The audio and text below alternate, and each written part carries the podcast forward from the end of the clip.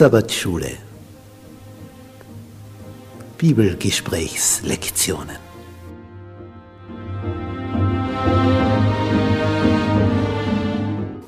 Die Verheißung. Gottes ewiger Bund.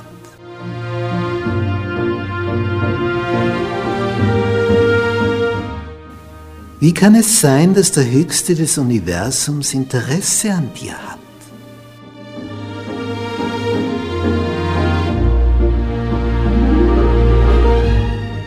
Worauf kommt es an, dass eine Beziehung zu deinem Schöpfer entsteht?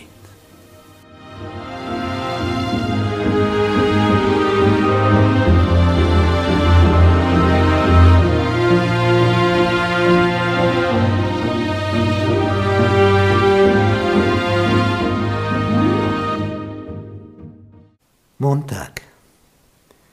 Der Sabbat vor dem Sinai. Die Israeliten sind in der Wüste unterwegs, vor ihnen geht die Wolkensäule. Da ist Jesus in dieser Wolke verhüllt, damit sie überleben, nämlich seine Nähe. Würde er unverhüllt sich zeigen, werden sie alle tot. Und er geht ihnen voran und wenn die Wolke steht, dann rasten sie, dann bleiben sie einen Tag, eine Woche, einen Monat, so lange wie die Wolke da bleibt. Und dass sie am Berg Sinai sind, da sollten sie etwas länger bleiben. Da kommt eine interessante Geschichte. Sie bekommen das Manna vom Himmel als Nahrung geschenkt bei dieser Wüstenwanderung. Denn wie willst du sein Volk von oben her versorgen? In der Wüste, wo nichts wächst. Und jeden Morgen ist neu dieses Manna auf dem Boden. Sie brauchen es nur einsammeln. Wenn die Sonne heiß scheint, zerschmilzt und ist weg. Dann erreichst du es nicht mehr. Wie, wie Schnee schmilzt das weg. Und dann versickert das. Dann kriegst du es nicht mehr. Vorher kannst du es aufsammeln. Musst also früh am Morgen raus, dann hast du dieses Manna. Kommt von dem hebräischen Wort Manhu. Das heißt so viel wie, was ist denn das? Oder wie wir sagen, Nanu. Manhu. Was ist das? Und die Regel war die, du sammelst jeden Morgen den Bedarf, den du für den Tag hast.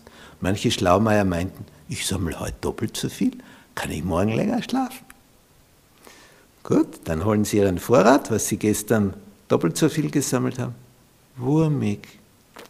Funktioniert nicht kannst nur frisch sammeln. Frisch essen.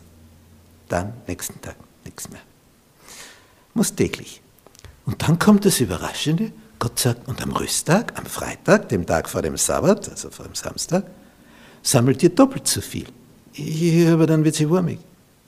Ja, interessanterweise, wenn du am Freitag doppelt so viel sammelst am Rüsttag, ist es am Sabbat nicht wurmig. Oh, Sonst ja.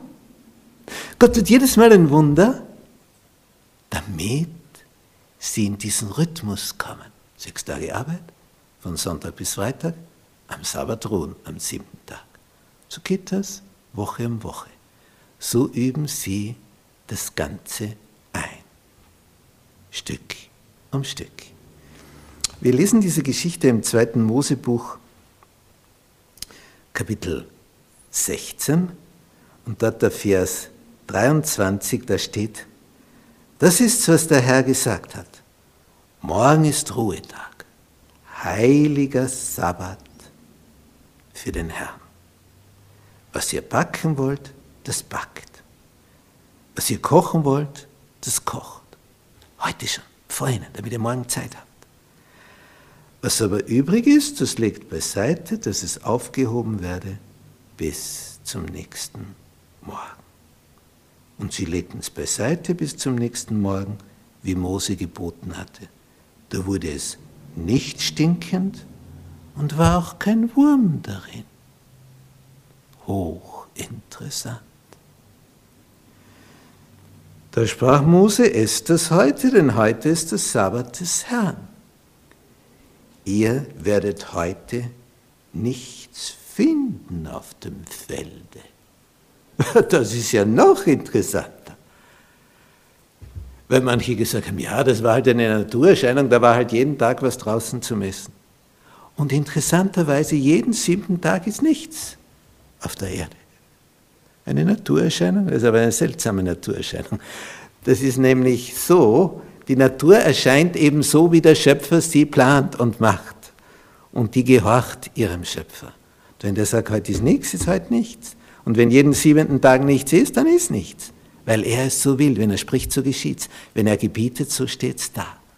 Das ist eben der Schöpfergott. Und so kamen sie in diesen Rhythmus hinein. Sechs Tage Arbeit, am siebten, am Samstag, Ruhetag. Und wieder sechs Tage Arbeit, am siebten, Sabbat, Ruhetag.